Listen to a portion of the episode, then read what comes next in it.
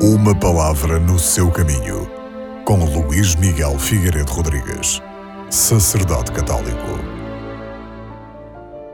A segunda leitura deste domingo, onde celebramos a festa da Transfiguração do Senhor, mostra-nos que Deus se manifestou, manifestou a sua glória e manifestou a sua humanidade, em tudo semelhante à nossa.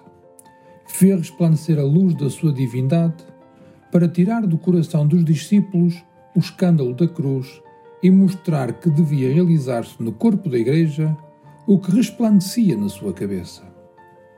É significativo que, e vamos ouvi-lo no Evangelho, que Deus se tenha transfigurado diante de Pedro, Tiago e João.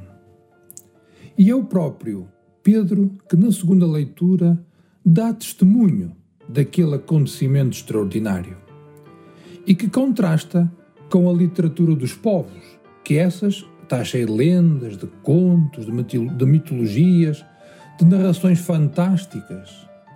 Mas a transfiguração é diferente. O apóstolo São Pedro contrapõe a todas as fabulações das religiões pagãs com o seu testemunho pessoal. O que ele anuncia não é uma quimera, não é uma invenção. Assenta numa experiência vivida em, em direto, na primeira pessoa. O seu comentário da transfiguração é tão esclarecedor que penso que ninguém poderia dizer melhor. Diz ele, todo o mistério da luz vinda nas nossas trevas é proclamado nestas poucas palavras.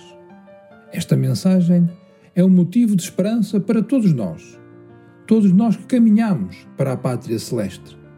E é um incentivo a mantermos a nossa esperança naquilo que o Senhor nos diz, sabendo que no final Deus triunfará e a palavra concretiza-se na vida de cada um de nós.